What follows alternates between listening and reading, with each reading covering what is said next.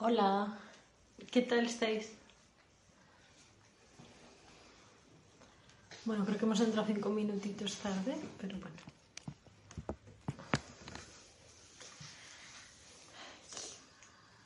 A ver si va entrando gente y empezamos.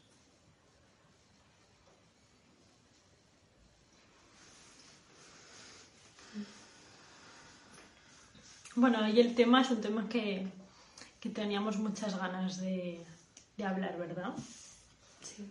Aunque es de decir, he de decir que teníamos ciertos reparos también, ¿verdad?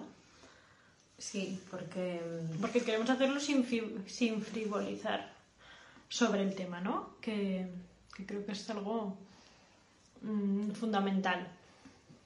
mm, y es un tema que eh, desgraciadamente eh, vemos muchísimo y creemos que por eso es necesario en parte ponerlo sobre la mesa y poder hablar de ello, pero a la vez es un tema muy complejo, entonces eh, no queremos hablar de ello de cualquier manera. De hecho, nosotros os animamos a que podáis compartir lo que queráis, podéis comentar lo que queráis, hacer las preguntas que queráis, pero mm, no queremos eh, responder preguntas de índole personal, precisamente por eso, para no frivolizar. Y solo decir que si cualquier persona que esté viendo este directo se siente muy identificada con las cosas que vamos hablando, que lo consulte con, con un profesional o con una profesional. Pero um, sí que nos gustaría que fuera interactivo, pero no vamos a contestar preguntas eh, que tengan que ver con, con vivencias personales. Porque es, es complejo y entendemos que, que todo lo que decimos puede tener un peso importante y, y no queremos caer en ese error, ¿no?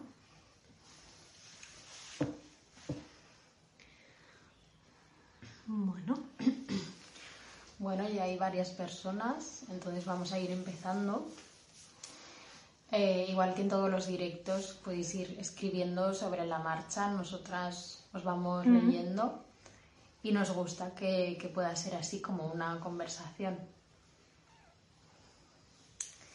Hemos titulado al directo de hoy eh, El maltrato psicológico, la violencia invisible, porque como decíamos antes, a pesar de ser una, una vivencia desgraciadamente demasiado común y demasiado extendida, es muy sutil. Entonces eh, es muy difícil identificarla cuando se está viviendo incluso tiempo después es muy complicado poner nombre a lo que se ha experimentado y poder identificar esas conductas concretas que componen el maltrato psicológico, de las que hablaremos después. Y precisamente esa sutileza es lo que agrava este tipo de violencia. Hmm. Además de la sutileza de algunas de estas conductas está la normalización, ¿no?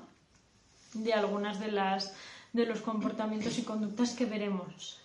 Eh, bueno, un poco por, por la socialización y los aprendizajes que todos hemos ido interiorizando, todas las personas, eh, pues dentro de esa interiorización de comportamientos y de conductas, eh, sobre todo nos vamos a centrar a- hoy a hablar de las relaciones de pareja, está eh, la normalización de ciertas violencias como parte de lo que es el amor o de lo que es eh, una relación o de lo que son conflictos de pareja, que eso también sucede, ¿no?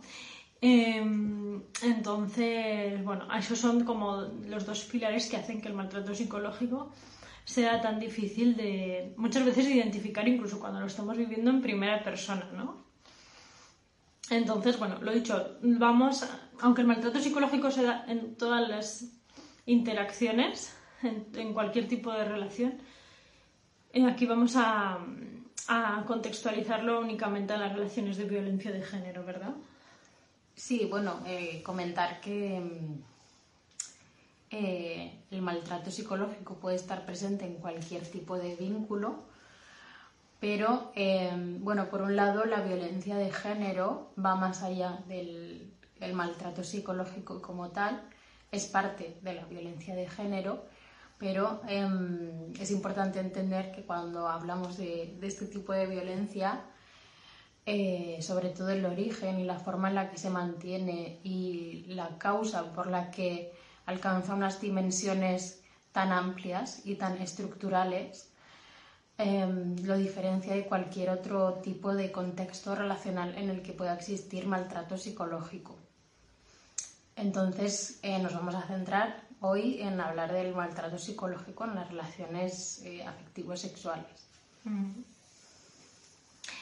Y bueno, al principio vamos a hablar un poco de las características que tiene el maltrato psicológico, que creemos que es importante resaltarlas. Después hablaremos un poquito de qué conductas se enmarcarían dentro de este maltrato y después de las consecuencias ¿no? de haber vivido este tipo de violencia. Bueno, eh, decir que mm, el maltrato psicológico, por lo general, está presente en todas las relaciones en las que hay violencia. Em, de hecho, en el post en el que anunciábamos este directo comentábamos que mm, el 100% de las mujeres que han vivido relaciones de violencia machista refieren haber vivido maltrato psicológico. Em, suele ser un tipo de maltrato que eh, está presente, eh, bueno, que precede a otras formas de violencia más explícitas. Y es importante usar este término explícitas, porque no por ser más explícitas son realmente más graves, aunque tendamos a verlas como tal, ¿no? Muchas veces vemos eh, como más llamativa o más, más violenta como tal una agresión física, por ejemplo, que todas las pequeñas conductas sutiles que conforman el maltrato psicológico. Pero una de las cosas que se ha ido visibilizando eh, a raíz de, todos los estudios que, han conformado la visibilidad de, la realidad que es eh, la violencia psicológica, lo que refieren es que el maltrato eh, psicológico es precisamente más dañino incluso que, las agresiones físicas, porque las secuelas son incalculables y son muy difíciles de, identificar y de poder estimarlas, porque pueden costar muchos años ser consciente de realmente cuántas secuelas puede dejar en una persona que ha tenido este tipo de experiencias. Muchas veces, por ejemplo, en violencia de género, se usa el concepto de efecto tela de araña, que creo que es muy acertado, porque bueno, se usa esta metáfora para explicar eh, las secuelas del maltrato psicológico en el sentido de que aparentemente puede parecer que ha tenido ciertas consecuencias, pero realmente si se va mirando desde otros puntos de vista, por ejemplo, una tela de araña cuando la miramos a contraluz vemos que es más grande de lo que aparentemente parecía. O si le echamos encima algún tipo de producto que, que la haga opaca, podemos ver que es aún más grande de lo que realmente parecía. Y con, la, con el maltrato psicológico sucede esto, que normalmente a medida que la persona va indagando en su propia historia vital, en su propia historia de maltrato, va viendo eh, de todas las formas en las que ha calado en su vida, en su identidad, en sus relaciones este tipo de, violencia. Además es un tipo de violencia muy persistente, ¿no? Como lo que decía Belén, es la precursora, es la primera violencia que aparece en una relación, básicamente porque es la más sutil. Muchas veces no somos conscientes de que la estamos viviendo. Eh, y normalmente va con un efecto de escalada, ¿no? Va aumentando pero es que incluso es el tipo de violencia más resistente al cambio, es decir, em, se, ha, mm, evidenciado que los agresores o los maltratadores cuando hacen sus terapias em, eh, pueden a lo mejor mm, trabajar la parte de la violencia explícita, la violencia física, u otros tipos de violencia, pero la violencia eh, psicológica va a ser la más difícil y la más resistente al cambio, precisamente por toda esa interiorización que decíamos que teníamos desde etapas súper tempranas, ¿no? desde que somos pequeños y pequeñas. Entonces eh, es la más difícil de, remendar, ¿no? por así decirlo. Eh, bueno, si os parece, vamos a hablar un poco de ahora de hablamos de las consecuencias o de los comportamientos.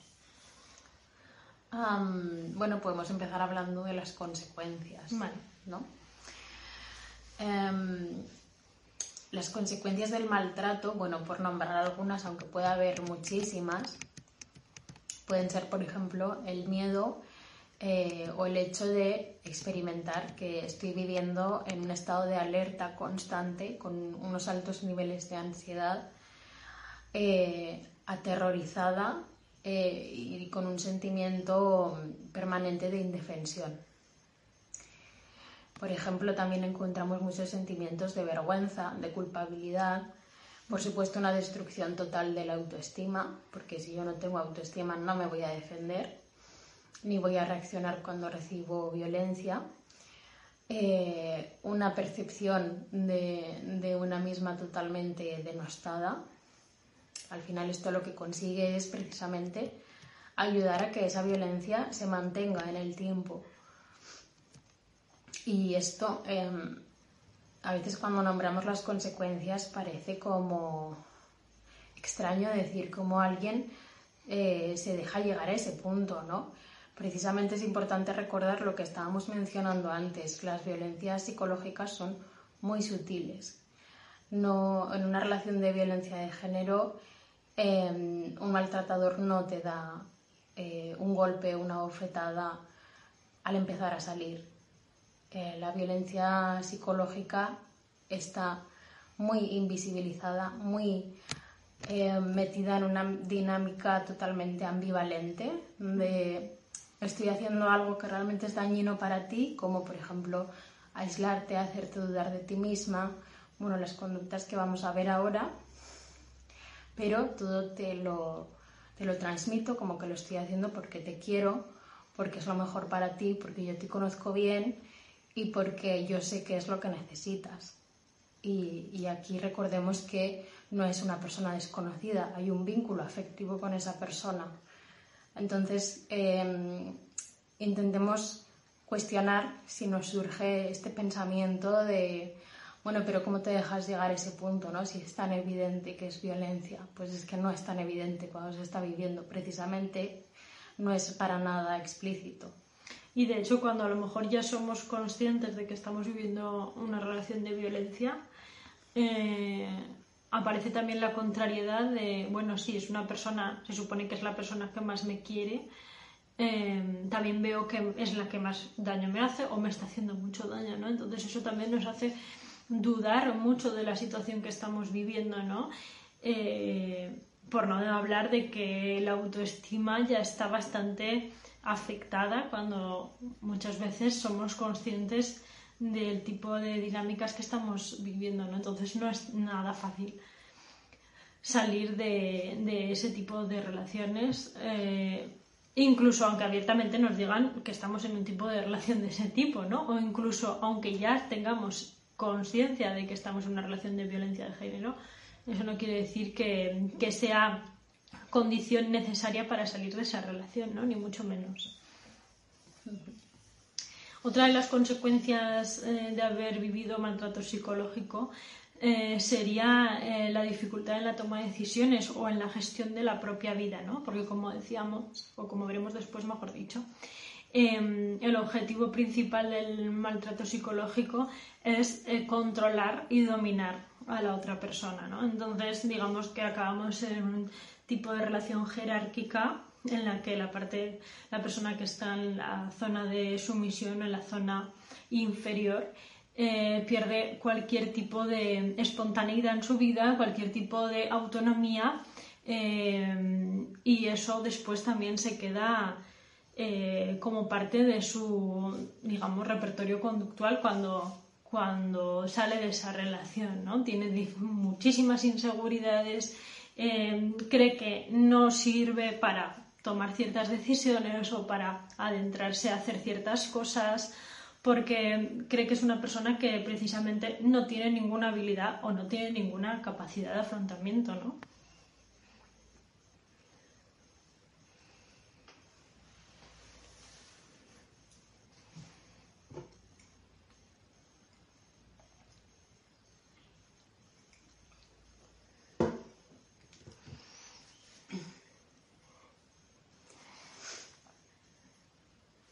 Continuamos con las consecuencias. a nivel emocional, lo que encontramos también son em, cuadros de síntomas especialmente de carácter ansioso, de carácter depresivo.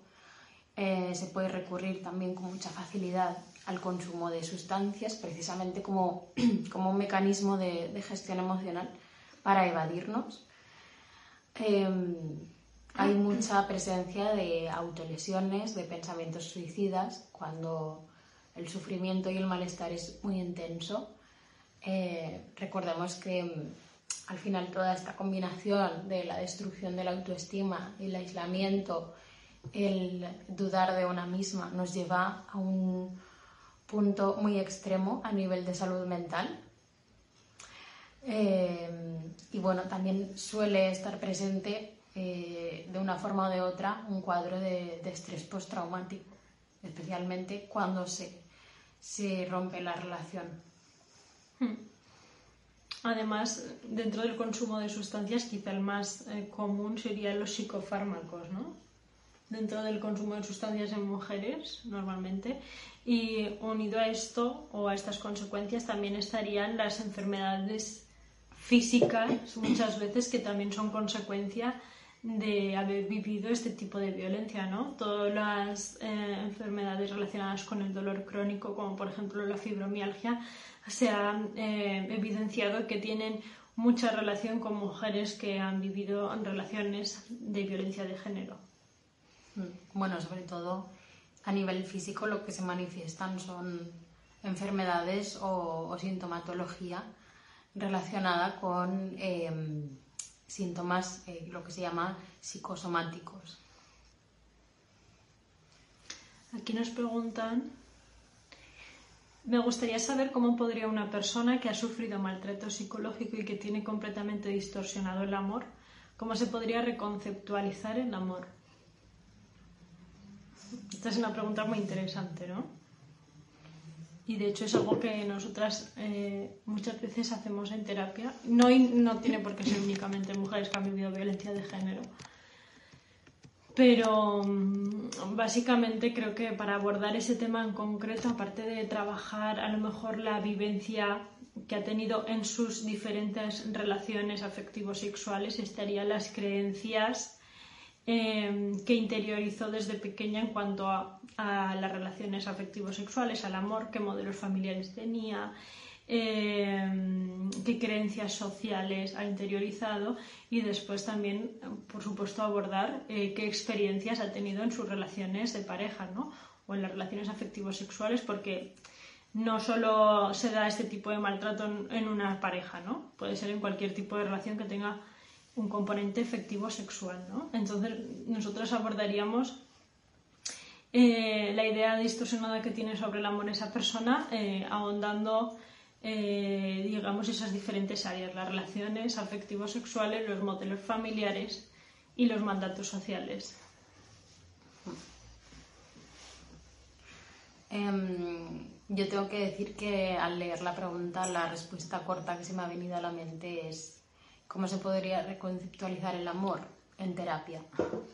Porque mm, para trabajar todas estas cosas que ha comentado Noemi, aunque se pueda hacer em, por cuenta propia, lo mejor es poder hacerlo eh, contando con el acompañamiento de alguien profesional, idealmente de, de un o una profesional especializado en perspectiva de género que pueda em, dar otro punto de vista a, todos estos temas y sobre todo que ayude a indagar en cómo yo particularmente, porque este aprendizaje, aunque haya elementos comunes a través de la cultura y de la socialización de género, en cada persona eh, es diferente cómo se ha interiorizado ese aprendizaje del amor. Por ejemplo, para trabajar la historia de apegos em, es importante hacerlo en terapia.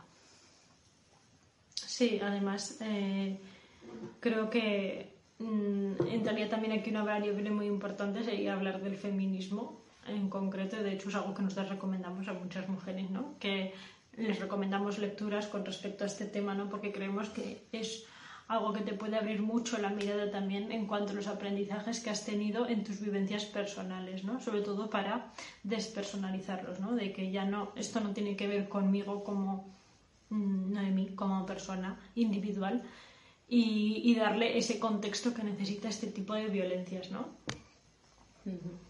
Claro, para nosotras es tan importante combinar esta variable social, estructural, de, por ejemplo, los mitos del amor romántico. Nosotras, por ejemplo, tenemos una infografía que creamos donde explicábamos muy brevemente los mitos del amor romántico y que la compartimos con, con nuestras pacientes. Muchas veces cuando detectamos que esto influye en su malestar, para poder decir, vale, en cuáles de ellos te ves identificada, cuáles de estos ves que forman parte de tus creencias o de tus expectativas en las relaciones afectivos sexuales. Eh, y a la vez hacemos un trabajo paralelo con la historia más personal, más subjetiva de cómo ha estado presente el amor en tu vida como sobre todo en lo que comentábamos de la historia de apegos, cómo te han trasladado a ti el amor, qué ideas te han trasladado a través de, tu crianza o de tu experiencia como hija, que tú mereces o no mereces ciertas conductas eh, en torno a los cuidados y a los afectos, porque esto también es muy importante. Eh, normalmente en las parejas, eh, de forma consciente o inconsciente, buscamos muchas veces las carencias afectivas que hemos heredado de, nuestra experiencia como hijas y como hijos. Por eso es tan importante poder trabajar esas experiencias. También me parece súper interesante la pregunta porque sí que es verdad que otra de las secuelas del maltrato psicológico sería que nos lleva a tener dificultades en nuestras posteriores relaciones o afectivos sexuales o incluso de otra índole, ¿no? Amistad, familiares. Pero bueno, si nos centramos en las relaciones afectivos sexuales, es verdad que muchas veces cuando hemos vivido relaciones en las que hay ciertas violencias, eh, muchas veces podemos reproducir después incluso nosotras mismas algunos de esos comportamientos, ¿no? Y esto me gustó mucho como lo explica Pamela Palenciano en su monólogo, que probablemente lo conoceréis, que se llama No solo duelen los golpes, ¿no? De cómo, que lo recomendamos mucho, por cierto, que está en YouTube, creo.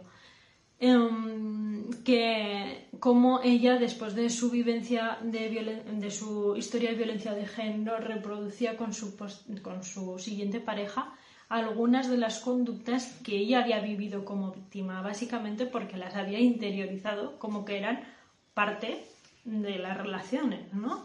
Eh, o de lo que es el amor. Entonces, mm, eso también es algo muy interesante porque muchas veces cuando no hemos sido conscientes todavía o no hemos puesto nombre a lo que hemos vivido, es mucho más fácil que se reproduzcan este tipo de comportamientos o de volver a vivirlos, ¿no?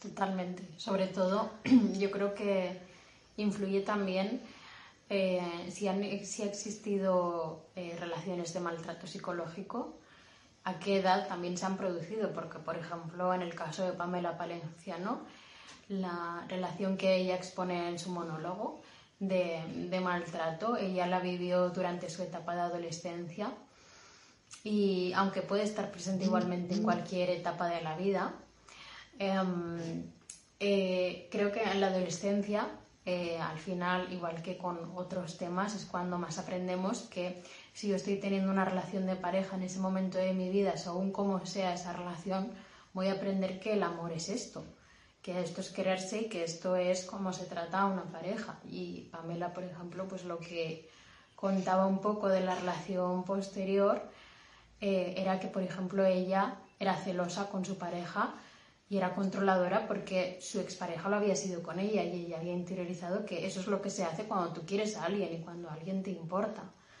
Entonces, eh, si no conseguimos salir de, esa dinámica y, como decía Noemi, ponerle nombre y decir, no solo es que esto no está bien, es que esto es maltrato, no podemos alejarnos de, de esas conductas, ni hacia otras personas ni hacia nosotras mismas. Bueno, ¿y cuáles serían los comportamientos más comunes que podemos conceptualizar como violencia psicológica? Bueno, vamos a decir los más precisamente los más comunes, pero probablemente hay muchos más, ¿no? Eh, bueno, estarían las agresiones verbales, que creo que es lo más evidente a lo mejor. Eh, pues cualquier insulto, eh, vejación,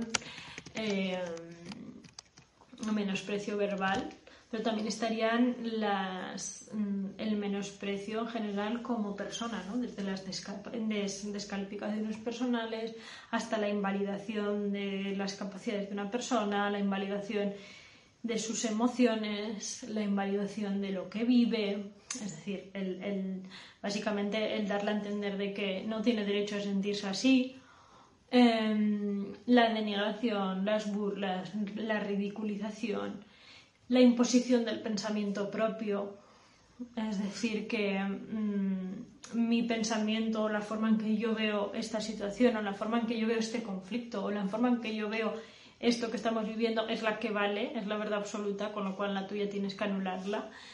Em, y la minimización, ¿no? Mm, ante los, por ejemplo, ante los logros que vive una persona o ante las emociones que tiene una persona o entre mm, las cosas que vive una persona o el daño recibido ¿no? por esa persona, el minimizarlo, el quitarle importancia, el quitarle peso a lo que algo nos, nos duele o a lo que algo hemos conseguido. ¿no? Hmm. En todas estas pequeñas conductas que, que de alguna manera o de otra siempre se combinan, estaría lo que se llama la luz de gas que es un mecanismo de manipulación emocional que eh, bueno, se ha hecho bastante conocido en los últimos años en el contexto de la violencia de género y del maltrato psicológico y que consiste básicamente en una estrategia, en un mecanismo que se basa en que eh, sucede una situación de la que forman parte las dos personas que conforman la relación eh, normalmente en esta situación hay un conflicto que afecta emocionalmente a la persona que está recibiendo el maltrato. Por ejemplo, puede ser una discusión, una reacción emocional desproporcionada y violenta de, la persona que agrede y que posteriormente cuando se habla de esa situación, de qué ha pasado, la persona agresora eh, básicamente niega la, la, visión o la versión de los hechos que está narrando la persona que recibe la violencia. ¿no? la luz de gas eh, se trata de, digamos, eh, el objetivo principal es hacer dudar del propio juicio y de la propia percepción de la realidad. Muchas veces cuando, cuando se ha vivido luz de gas, eh, se puede llegar a hacernos la pregunta de ¿estoy loca?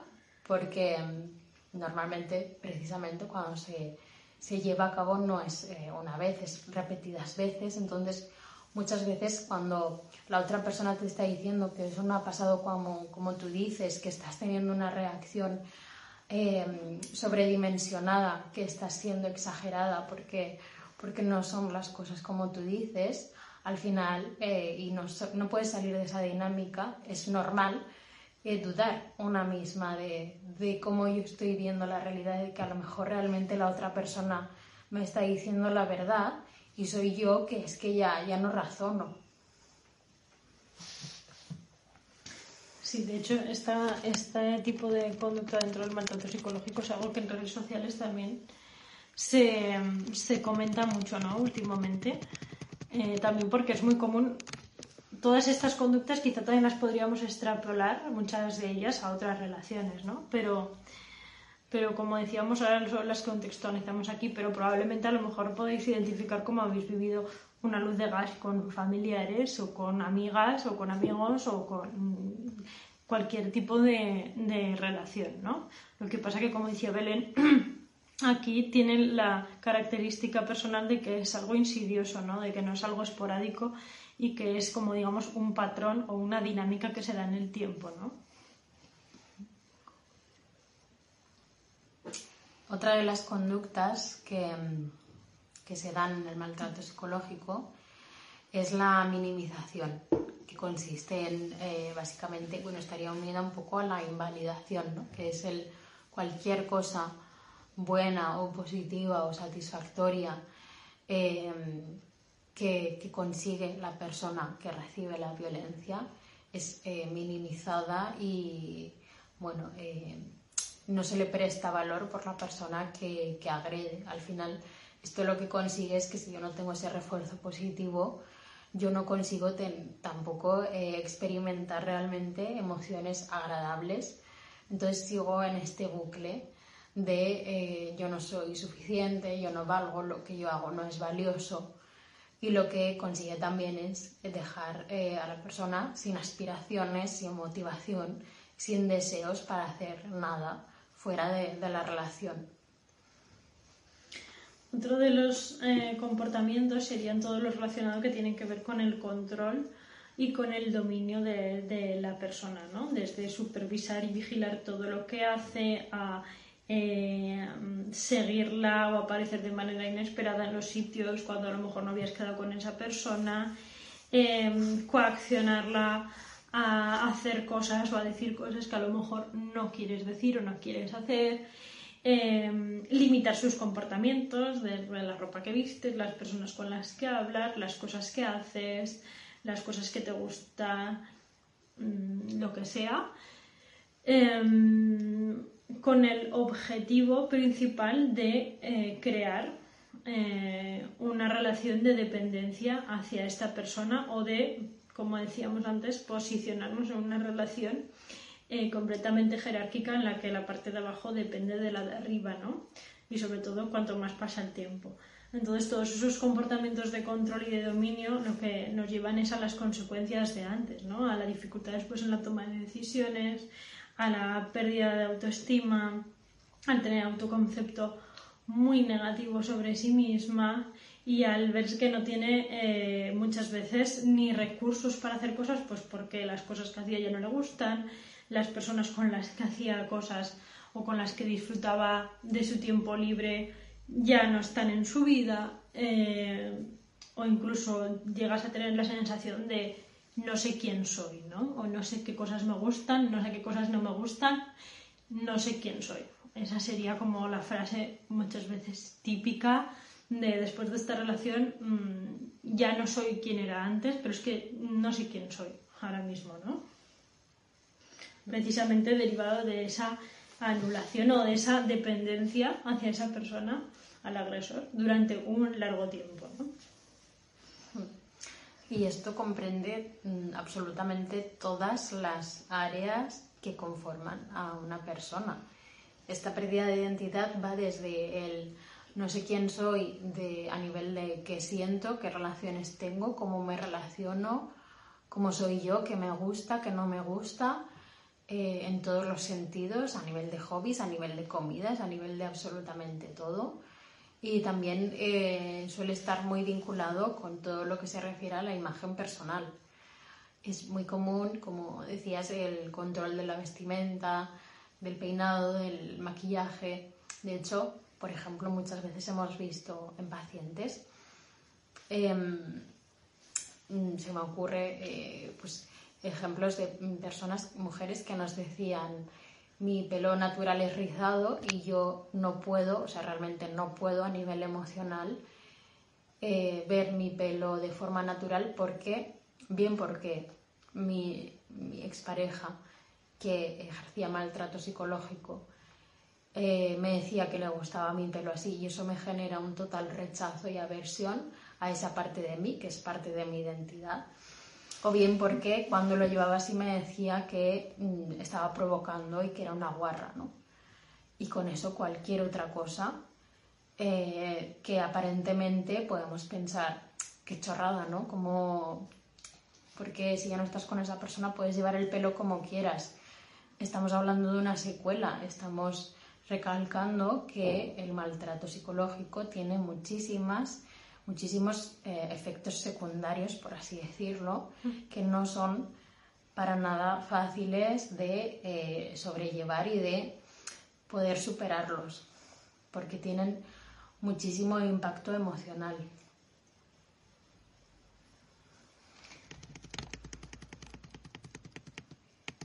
Bueno, por supuesto, también está el control eh, más explícito a nivel de pedir o exigir las contraseñas de redes sociales, del correo, eh, la contraseña para acceder al móvil, mirar las redes sociales de la otra persona, mirar con quién habla, sus chats, sus WhatsApps. Controlar el dinero, ¿no? dentro, bueno, esto sería también otro tipo de violencia, ¿no? La violencia económica, pero digamos que ahí se entremezclan, ¿no? El controlar eh, o el dinero propio de esa persona o el dinero de ambos, o en que te gastas el dinero, o directamente que no tengas dinero para hacer nada pero también entraría dentro de, esta parte de, dominio o de control de un área de la vida que es muy importante, ¿no? Que nos genera mucha autonomía e independencia de nuestra pareja o de cualquier otra persona, ¿no? Y dentro de todo este control muchas veces también pasa que no solo se refiere a lo que una persona hace o deja de hacer, sino que muchas veces esta idea de control se lleva a cabo en el sentido de las fantasías que la persona que agrede puede, em, bueno, puede crearse la película de que puede ocurrir, por ejemplo, ¿no? Se me ocurre muchas veces con el control de las redes sociales. Eh, hay un conflicto muy común que es eh, ya no tanto con quién hablas o qué dices, sino, por ejemplo, pues esta persona te ha seguido o te ha dado me gusta, entonces la persona que ejerce el maltrato se puede crear su película de que tú tienes algo con esta persona o esta persona tiene segundas intenciones contigo, entonces yo creo un conflicto, te hago sentir mal eh, por algo que no ha pasado y sobre lo que tú no tienes responsabilidad porque no tienes control, eh, pero aún así las emociones eh, las vives tú y el conflicto lo estás viviendo tú. Entonces realmente es muy complicado a veces porque se puede sentir la sensación de que no puedes incluso hacer nada por evitar que, la otra persona se enfade y monte en cólera. Otro de los comportamientos típicos sería el chantaje emocional, que sería la manipulación para, para hacernos sentir mal, para hacernos sentir culpables, para posicionarse el agresor en, en una posición de víctima, en una posición de persona desvalida o indefensa, o incluso de que es la persona que está recibiendo el daño, ¿no? Por ejemplo, con frases de no te preocupes, estaré bien sin ti, aunque mm, te echaré mucho de menos si te vas con tus amigas, ¿no? O me voy a quedar aquí solo, o cualquier otra cosa, ¿no? Esa eh, asunción de la culpa o del mm, es que estás haciéndome daño o es que estás haciendo algo mal o algo que no deberías hacer, em, precisamente lo que pretende es que vuelvas otra vez al redil ¿no? de ese control que decíamos antes de, bueno, pues que te quedes aquí, que no vayas con tus amigas, que no vayas al cine, que no vayas a que no vistas de esa manera, que lo que sea, ¿no? Pero siempre dándole la vuelta a la tortilla y quedando en la posición de que eres tú la que te estás portando mal o estás haciéndolo mal y que precisamente él es la persona que, está sufriendo ese daño, ¿no?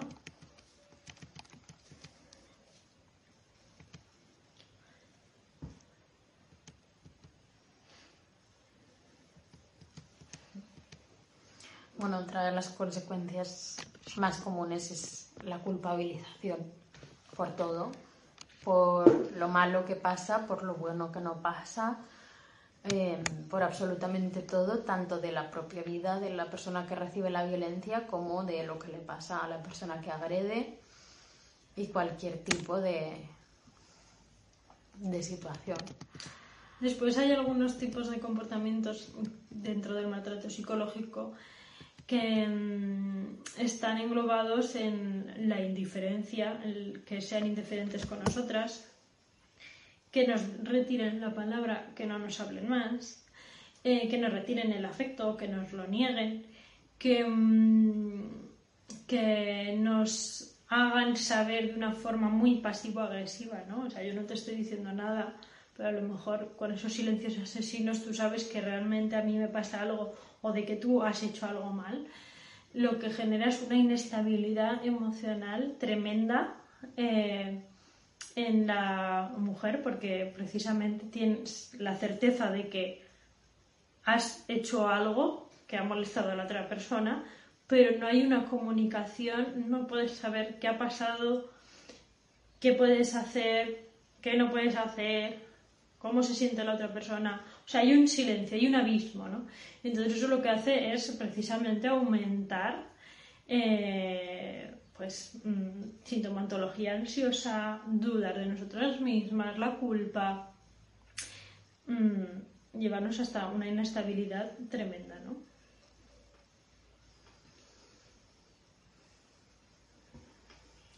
Otra de las formas de maltrato psicológico, que creo que esta es a lo mejor de las más conocidas, sería el aislamiento, ¿no? El dejar a esa persona sin su red de apoyos, su familia, amistades, compañeros de trabajo, mm, compañeros de clase, lo que sea, ¿no? Pero que siempre esas personas tienen algo negativo que muchas veces, pues bueno, ¿no? Con la excusa de es que creo que esa amiga tuya quiere separarte de mí, o es que creo que esta persona te hace daño, al final acabamos eh, dejando de lado eh, a muchas de las personas que, que queremos y acabamos quedándonos solas, ¿no? Únicamente con esa persona, con la idea de que esta persona sí que me quiere, ¿no? Esta persona sí que me cuida, porque encima me está avisando de todas estas cosas que ve y que yo no veo, ¿no? De que esta amiga me habla,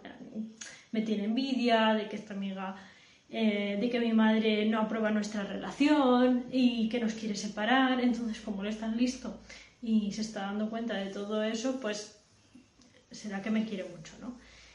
Y, y toda esta, esta mm, conducta en concreto del aislamiento, lo que, lo que tiene una repercusión después es muy grande para poder salir de esa relación, ¿no? Porque tú muchas veces ya te das cuenta de que no quieres estar con esa persona, pero es que literalmente estás sola o tú te percibes sola, entonces no, no sabes a dónde recurrir o de dónde agarrarte o de quién agarrarte para tomar esa decisión tan difícil y que sabes que te va a costar tanto y que vas a necesitar tanto sostén emocional para, para irte de esa relación, ¿no? Y mm, por último, eh, de las conductas que hemos decidido nombrar para este directante, aunque como decíamos hay muchas más, eh, estarían las amenazas esto englobándolo dentro de lo que sería el maltrato psicológico, porque las amenazas serían como el paso anterior a em, llegar a la agresión física.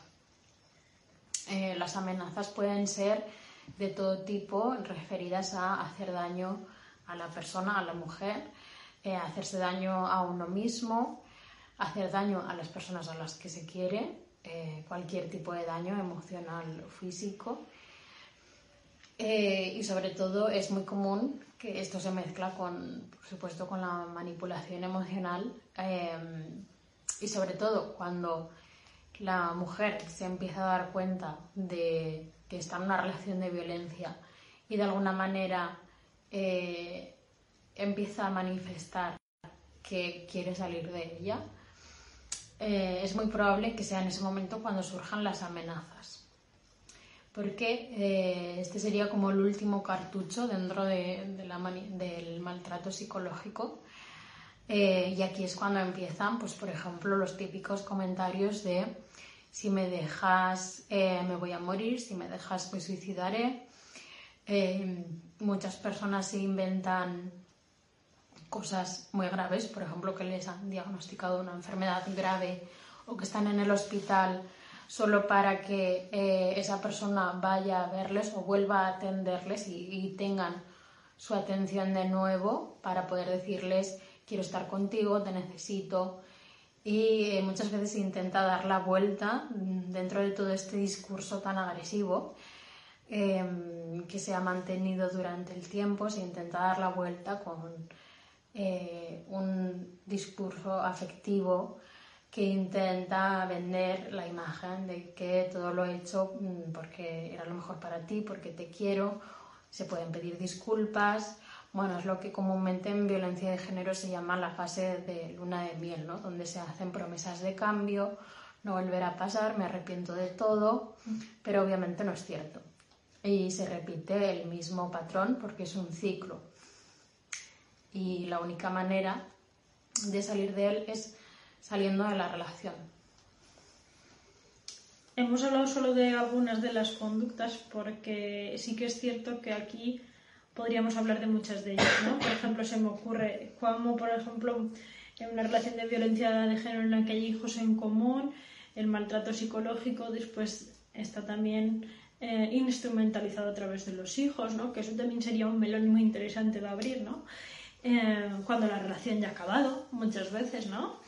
Pero como a través de los hijos sigo ejerciendo esa violencia sobre ti o incluso eh, el maltrato psicológico que lleva a las violaciones dentro de las relaciones, ¿no? el, chantaje emocional, por ejemplo, que hace que, una persona se vea obligada a tener sexo eh, o hacer cualquier práctica sexual sin que desee hacerlo, ¿no? Pero como existe esa manipulación y ese chantaje emocional y esa culpa o, ese, o incluso ese miedo, ¿no? Porque todas estas... Eh, todas estas conductas de maltrato y cualquier, cualquier conducta que entra dentro de la violencia muchas veces después lo que lleva acarreado es miedo, ¿no?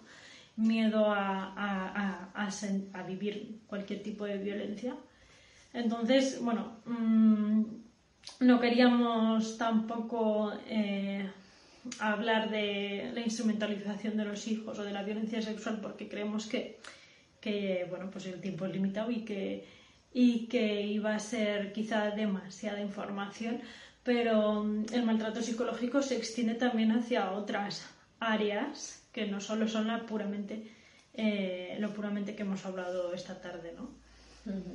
De hecho, creo que es muy importante también eh, aclarar que normalmente el maltrato psicológico no acaba incluso cuando se toma la difícil decisión y el paso de romper la relación. Porque mm, obviamente una persona que ha mantenido durante tanto tiempo dinámicas de maltrato hacia otra persona no se va a dar por conforme con que le dejen, va a buscar cualquier vía, cualquier manera de seguir contactando con esta persona y seguir reproduciendo la violencia. Cuando hay hijos de por medio es la forma más fácil, pero incluso en los casos en los que no hay hijos es muy común que eh, el agresor tienda a ir contactando a las personas que forman parte del entorno cercano de la mujer eh, con distintas intenciones, pero al final el objetivo siempre es el mismo, intentar acorralarla, intentar bueno, transmitir que, está ahí, que se sigue acordando de ella, que sigue teniendo las mismas intenciones, que, aunque tú intentes salir de su vida, él no va a salir de la, de la tuya y seguir de alguna manera reproduciendo todas estas amenazas y toda esta manipulación y al fin y al cabo la violencia. Entonces, muchas veces es complicado cortar todos esos hilos porque eh, no es tan sencillo como yo corto las vías de comunicación directas que tengo con, mi agresor, sino que hay muchos más. Y, a veces es complicado eh, poder eliminarlo por completo de, de la vida de, una misma. Y es importante nombrar esto porque a veces podemos pensar que, bueno, cuando ya se da ese paso ya puedes hacer el trabajo emocional de eh, empezar a elaborar todo lo vivido, pero muchas veces no es tan fácil porque esa persona sigue estando de alguna manera o de otra en tu vida.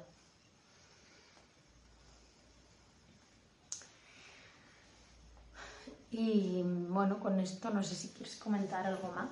No, yo creo que dejaremos ahora aquí unos estos últimos cinco minutos si queréis hacer alguna pregunta, si queréis comentar algo o si no, pues daremos por finalizado el directo. Si queréis eso comentarnos algo que hemos comentado, algo que, que consideréis importante y compartir.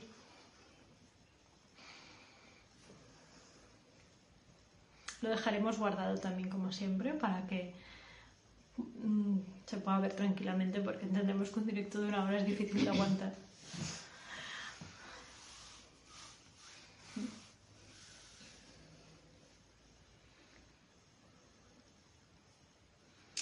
Eh, comentar también que mm, los directos, además de dejarlos guardados aquí en Instagram, que los podéis encontrar en nuestro perfil, los estamos subiendo también a, nuestro podcast, que se puede escuchar en, en iVoox y en Spotify, que se llama Conversaciones con Ataraxia. Allí encontráis también todos los directos que hemos hecho hasta ahora, además de los capítulos anteriores que habíamos hecho en el podcast y también los estamos subiendo a nuestro canal de YouTube. Así que si alguna de esas plataformas os resulta más cómoda para, para verlos o para escucharlos que, que Instagram, pues que sepáis que también podéis contar con esa opción.